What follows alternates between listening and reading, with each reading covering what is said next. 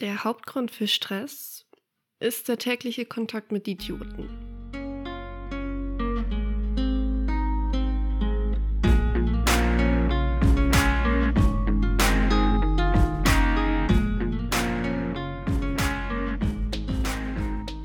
Hallo und herzlich willkommen zurück bei Create Yourself, mein Podcast, dem Podcast für alle, die ihr Leben selbst kreieren möchten.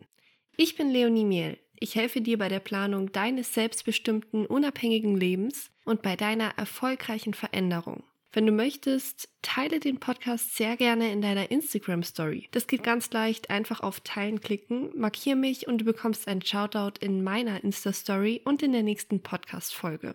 Lass uns direkt in die Folge starten. Diese Woche geht es um das Thema Stress. Ich muss direkt am Anfang sagen, ich bin bei der Recherche in eine Art schwarzes Loch gefallen, sagt man es so, weil Stress ist ein riesiges Thema mit ganz vielen Aspekten, die alle wichtig sind. Um diese Folge aber kompakt zu halten und dich nicht mit Informationen zu überschütten, beschäftige ich mich diese Folge mit der Definition von Stress, wie er grob entsteht, was wichtig für eine gesunde Stressbalance ist und welche Ansätze für Stressmanagement es gibt in jeden Bereich könnte ich nochmals tiefer eintauchen. Also, wenn du diese Folge hörst, es sind die Basisinformationen, die jeder wissen sollte, um ein Verständnis für Stress zu haben und sein eigenes Stressmanagement zu verbessern. Let's go! Fangen wir direkt mit der Definition von Stress an. Und das war schon die erste Hürde, denn tatsächlich haben die Experten sich bis jetzt noch nicht auf eine genaue Definition von Stress geeinigt. Der Begriff wird oft unbedarft benutzt und wird hinsichtlich seiner Bedeutung und des Ausmaßes oft von Person zu Person anders verstanden. Die offizielle Gesundheitsberichterstattung des Bundes definiert Stress als einen Zustand der Alarmbereitschaft des Organismus, der sich auf eine erhöhte Leistungsbereitschaft einstellt. Okay, wie entsteht diese Alarmbereitschaft? Grob kann man sagen, dass Stress entsteht, wenn die empfundenen Anforderungen größer sind als die empfundenen Fähigkeiten.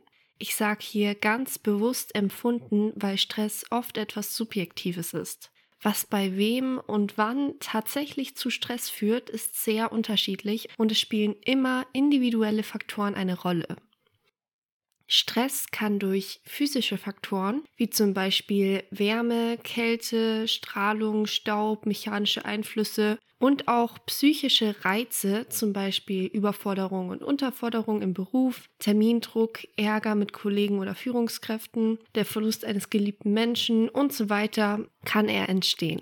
Diese Reize und Faktoren setzen biochemische Vorgänge im Gehirn in Gang. So zum Beispiel durch die Angst, etwas nicht schaffen zu können, beziehungsweise nicht genügend Ressourcen zu haben, eine Situation meistern zu können.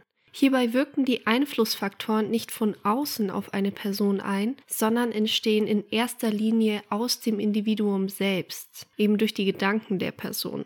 Der Volksmund spricht hier oft vom selbstgemachten Stress. Hast du bestimmt schon mal gehört. Kaluza beschreibt die Stressentstehung als Wechselspiel aus Situation, Bewertung und Reaktion. Hierbei spielen drei Faktoren eine zentrale Rolle. Erstens die Stressoren. Das sind äußere Faktoren unserer Umwelt. Es sind an uns gestellte Anforderungen und belastende Bedingungen, wie zum Beispiel Zeitdruck, fehlende soziale Unterstützung, Leistungsdruck und so weiter.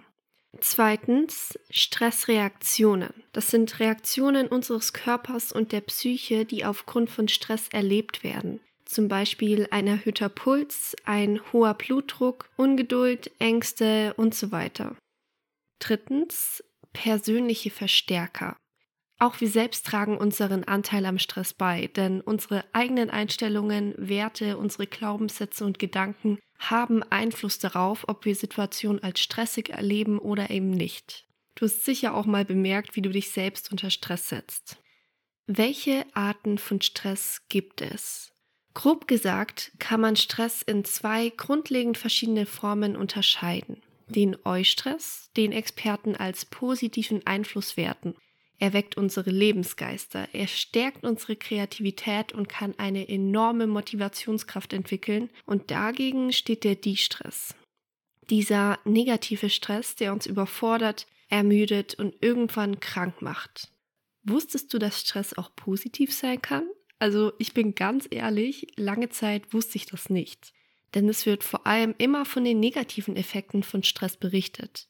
Tatsächlich schadet so ein bisschen Stress aber überhaupt nicht. Ganz im Gegenteil. So ein bisschen Druck hier und da sorgt dafür, dass wir richtig funktionieren, dass wir Gefahren besser erkennen, in brenzligen Situationen etwas schneller, besser und effektiver funktionieren und nicht zuletzt auch dafür, dass das Leben nicht langweilig wird. Das Problem bei der Sache ist, heutzutage klappt es immer seltener, Eustress und Die-Stress in einem gesunden Zusammenspiel zu halten. Stattdessen nimmt der negative Stress überhand. Und jetzt zu der Frage, wie schaffst du die gesunde Balance? Die Menge macht das Gift. Wenn du für eine kurze Phase oder auch regelmäßig, aber eben auch mit regelmäßigen Pausen unter Strom stehst, stresst das dein System nicht übermäßig. Das bedeutet, dein System mobilisiert alle Kräfte, funktioniert, meistert die Situation, ob es eine körperliche oder mentale Herausforderung war. Und nach diesem Kraftakt braucht es aber eine Stresspause. Deine Reserven müssen aufgefüllt werden, deine Stresshormone abgebaut und ein entspannter Normalzustand zurückerlangt werden. Fehlen diese Pausenphasen, kann auch aus zunächst positivem Eustress krankmachender Die-Stress werden. Dieser Dauerstress kann psychosomatische Reaktionen haben. Darunter zählen unter anderem Verdauungsbeschwerden, Herz-Kreislauf-Störungen, Migräne sowie chronische Müdigkeit, Antriebslosigkeit und Burnout. Durch Dauerstress nehmen auch die eigentlich positiven Auswirkungen von Stress auf deine Konzentration und Leistungsfähigkeit ab und Stress wirkt nur noch negativ. Durch Entspannungstechniken wie Meditation kannst du dafür sorgen, dass dein positiver Stress nicht zu negativem Stress wird. Das hilft nicht nur den Druck abzubauen, sondern auch die eigene Leistung Revue passieren zu lassen und anerkennen zu können. Denn eine weitere positive Wirkung von Stress ist, wenn du eine besondere Situation gemeistert hast und deine Komfortzone verlassen hast, dann stärkt das dein Selbstbewusstsein und du wirst gelassener in die nächste herausfordernde Aufgabe gehen. So erweiterst du deine Komfortzone. Darüber haben wir ja bereits in Folge 10 gesprochen. Also wenn du noch mehr über die Komfortzone erfahren möchtest, dann hör die Folge 10 unbedingt nach. Was kannst du nun also tun, um diesen negativen Die-Stress zu vermeiden und die positive Wirkung des Eu-Stresses zu nutzen? Um deinen Stress noch besser zu regulieren, solltest du ihn zuallererst verstehen. Also ist Schritt Nummer eins Stressfaktoren erkennen. Viele Menschen wissen genau, was sie stresst. Ein wichtiger Termin bei der Arbeit, zu viele Verpflichtungen im Privaten oder auch der eigene Anspruch, immer und überall perfekt zu sein. Wenn du zu dieser Gruppe gehörst, dann ist der erste Schritt für ein gesünderes Stresslevel schon getan. Wenn du aber nicht weißt, warum du dich immer gestresst und überfordert fühlst, darfst du dir etwas Ruhe gönnen und in dich hineinhorchen. Beobachte dich eine Zeit lang und reflektiere schriftlich, was oder wer Stress bei dir auslöst. Oft sind die negativen Stressoren auch nicht so offensichtlich. Versuche deswegen über einen bestimmten Zeitraum, also wirklich schriftlich zu dokumentieren, wann du gestresst bist und wieso. Das können viele Dinge sein. Versuch dabei also ganz ehrlich und reflektiert zu dir zu sein. Und vergiss auch nicht, dass Menschen Stressoren sein können. Vielleicht ist es die Schwiegermutter mit ihren häufigen Besuchen. Sie meint es nur gut. Trotzdem kann es Stress auslösen. Wenn du also bemerkst, dass ein Mensch in deiner Nähe zum Stressfaktor für dich wird, darfst du genau abwägen, ob es nicht dein Recht ist, dir von diesem De-Stress öfter eine Pause zu nehmen. Wenn du also deine Stressfaktoren gefunden hast, geht es daran, den Stress zu regulieren. Im Stressmanagement unterscheidet Kaluza drei Säulen. Regenerative Stresskompetenzen, instrumentelle Stresskompetenzen und mentale Stresskompetenzen. Auch diese Kompetenzen sind bei jeder Person unterschiedlich entwickelt und lassen sich durch Stressmanagement-Techniken trainieren. Einige Techniken, die für mich in den Bereichen funktionieren, möchte ich dir heute mitgeben. Lass uns beim regenerativen Stressmanagement anfangen. Hierbei setzt du an deiner Stressreaktion an und schaffst dir regelmäßig Ausgleich, damit du deine Kräfte wieder auftanken kannst. Maßnahmen, die für mich funktionieren, sind Achtsamkeitsübungen. Was das bedeutet und welche Achtsamkeitsübungen funktionieren können, das ist eine eigene Folge. Ein paar Übungen können sein bewusstes Atmen und Entschleunigung durch Bewusstsein, zum Beispiel beim Essen. Was noch helfen kann, ist Sport im Büro oder in der Freizeit und regelmäßige Bewegung an der frischen Luft. Beim instrumentellen Stressmanagement setzt du an deinen Stressoren an, also an den Anforderungen und Belastungen, die deine Umwelt für dich mitbringt. Maßnahmen, die da für mich besonders gut funktionieren, ist Selbst- und Zeitmanagement. Zum Beispiel, indem du deine Arbeitsorganisation optimierst. Also Arbeitstechniken wie die Pomodoro-Technik, wenn du mir auf Instagram folgst, dann hast du davon bestimmt schon mal gehört. Das war wirklich ein Gamechanger für mich. Dadurch beugst du ganz leicht Überforderung vor. Eine weitere Maßnahme ist Prioritäten setzen und öfter mal Nein sagen.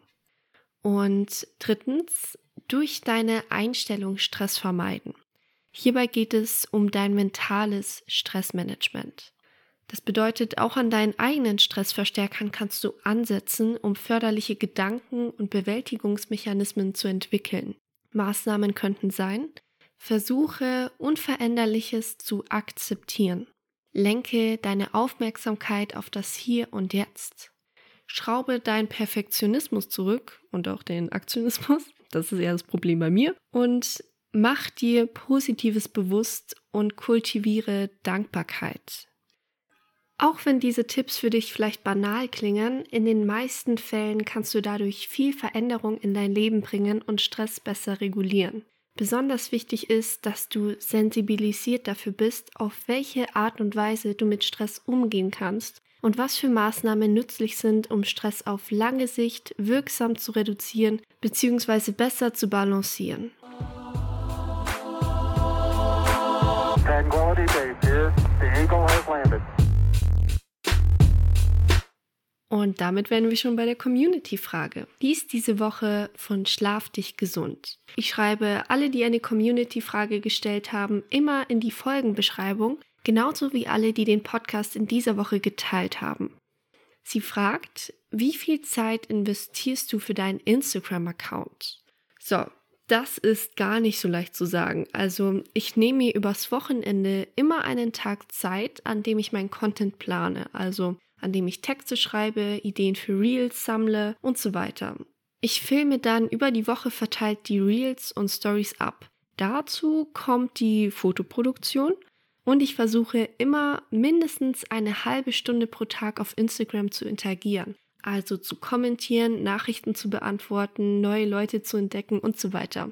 Ich würde also sagen, wenn ich jetzt alles zusammenrechne und den Durchschnitt, den ich in den Account investiere pro Woche anschaue, dann sind das so Pi mal Daumen ein bis drei Stunden pro Tag. Ja, ich weiß, das ist eine Differenz von 200 Prozent. Ist jetzt nicht so genau, aber ich kann es wirklich nicht genau sagen. Die Frage passt aber super zum Gast der nächsten Folge. Und zwar Instagram-Expertin Greta Nickel.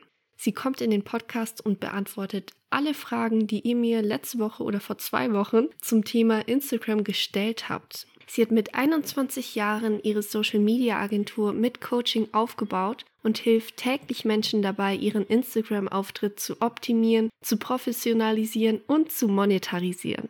Wenn dich das interessiert, sei nächste Woche unbedingt dabei. Bis dahin schreib mir sehr gerne auf Instagram, welche Stressmanagement-Methode für dich am besten funktioniert. Dann können wir uns direkt austauschen. Und wie gesagt, wenn du möchtest, teile den Podcast sehr gerne in deiner Instagram Story. Das geht ganz leicht über Spotify, einfach auf Teilen klicken, markiere mich und du bekommst einen Shoutout in meiner Insta-Story und in der nächsten Podcast-Folge. Letzte Woche haben das gemacht at Kalitus Mercurial, at Carina ZM, at Stefan Satori Official und at Lena Photography. Vielen, vielen Dank für euren Support. Ich habe alle Namen nochmal in der Folgenbeschreibung genannt. Und damit wären wir schon am Ende der Folge. Vielen Dank fürs Zuhören. Du kannst den Podcast sehr gerne abonnieren. Bis zum nächsten Mal und vergiss nicht, du hast jeden Tag die Chance, dein Leben so zu kreieren, wie du es möchtest.